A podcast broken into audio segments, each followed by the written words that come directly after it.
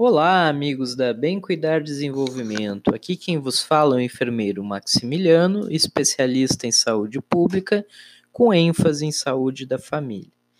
Dando continuidade ao nosso tema AVC, uma, uma conversa agora bem importante que nós precisamos ter é quais são os sintomas e como começam o AVC.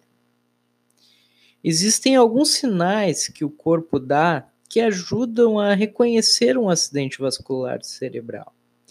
Os principais sinais de alerta para qualquer tipo de AVC são fraqueza e formigamento na face, no braço ou na perna, especialmente em um lado do corpo, confusão mental, alteração da fala e da compreensão, alteração na visão em um ou mais do, em ambos os olhos, né?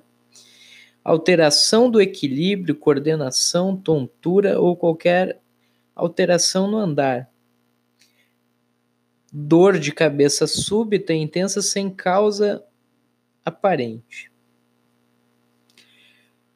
Como, como já foi dito em outros momentos, o AVC ele vai ou obstruir uma a vascularização de uma parte do tecido cerebral ou ter um extravasamento nesse tecido de sangue, surge a dor intensa, é, o mecanismo de o apelo do, do corpo de que algo não está bem, então nós teremos uma cefaleia intensificada nesse caso.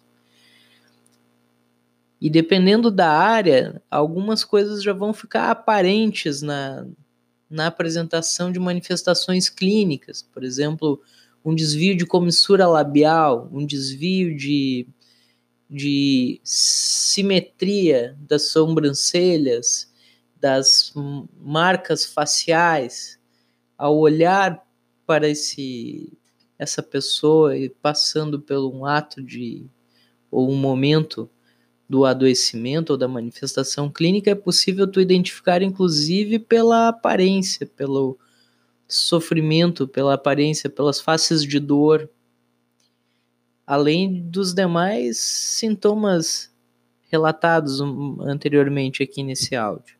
Então fiquem atentos porque a primeira hora no AVC ela é muito importante.